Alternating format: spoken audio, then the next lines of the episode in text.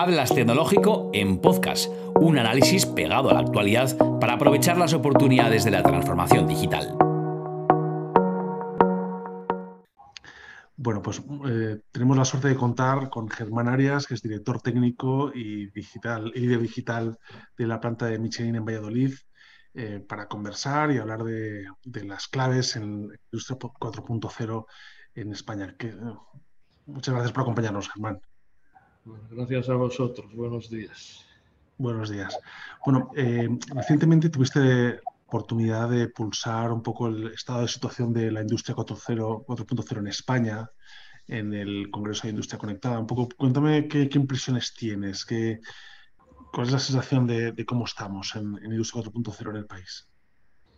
Yo mm, entiendo que es un elemento de la industria 4.0 que sigue en plena eclosión, pleno, digamos, la oferta de servicios es enorme en este momento y eso se traduce en, en que todo el mundo se está moviendo hacia ahí. Hace dos o tres años eh, la gente que yo veía andaba más a la búsqueda de qué hacer o cómo alinearse con la industria 4.0. Ahora ya están más enfocados, alineados y ya tienen la mayoría de los que yo, a las personas que he escuchado, tienen ya objetivos claros y, están trabajando para ello. Todavía están en, muchos de ellos en fases incipientes, pero, pero ya mm, he detectado una mejor eh, situación, un mejor conocimiento de hacia dónde quiere ir cada uno y qué es el, el futuro que, que, esperan, que esperan lograr en ese sentido. Entonces hay una, una evolución clara en ese, en ese ámbito. Porque ahí yo, yo, recientemente hablaba del tema con el CTO de Siemens, eh, Indisboy, y me decía, claro, él decía, mira, las empresas grandes, las grandes corporates, eh, decían, el 86% de, de, ellas nos dicen que el problema suyo es el legacy, fundamentalmente. Pero bueno, tienen músculo y tienen eh, equipo para, para afrontarlo. Y las startups, como empiezan de cero, pues no tienen el problema del legacy y simplemente lo que necesitan es encontrar financiación.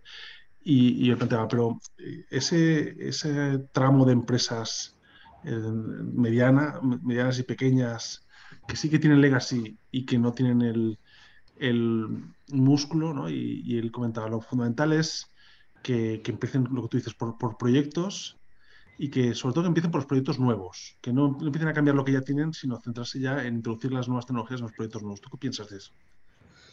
Bueno, yo más que nada, eh, más que meterse en proyectos con un interés más o menos discutible, lo primero es empezar, a mi juicio, empezar la casa por la ventana y tener una hoja de ruta digital en la cual eh, sepan cuál es el objetivo que persiguen y, y, cómo deben de implementar elementos, medidas, proyectos para llegar allí.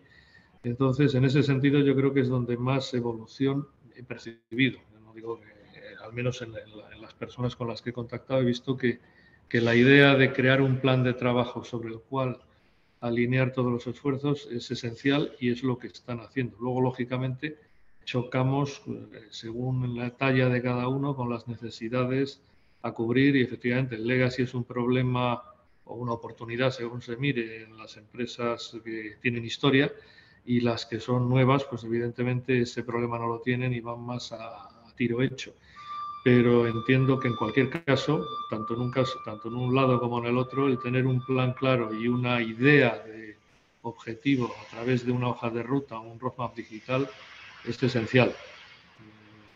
Si, o sea, si no sería como, como pollo sin cabeza, cada uno va por un lado y no sabemos muy bien a dónde, a dónde vamos a ir a parar. Pero yo entiendo o veo o creo percibir que hay una cierta idea de, de ordenación, de planificación y de enfoque hacia, hacia el fin que cada uno necesite cubrir.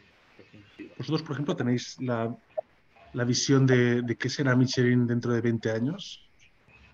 Uy, eso, eso es mucho aventurar, es decir, conformamos con tener una visión a dos, tres años con una, con una cierta idea. Tenemos un sueño, una visión, si lo podemos llamar, efectivamente a 2050, en el cual nuestra empresa tiene que ser sostenible, tiene que estar digitalizada y tiene toda una serie de, elementos de base. Pero, lógicamente, paso a paso. Es decir, que nuestra visión está clara, nuestra forma de llegar a ella pues es por pequeños pasos. ¿Y, cuál es el consejo que das tú a, las empresas que se plantean incorporar? Eh, tú, dices, eh, diseñar una hoja de ruta, pero a la hora de establecer las prioridades, por ejemplo, en, el caso que te comentaba antes, decía, no, no, más que intentar cambiar lo que ya tienes, empieza a experimentar con, con, los casos de uso nuevos, con los proyectos nuevos que se te ocurren. Poner, bueno, cuando vas a lanzar un nuevo producto, pues ponte ya a trabajar en la incorporación de tecnologías digitales. ¿Tú ahí cuál es el consejo que das? Hombre, mm,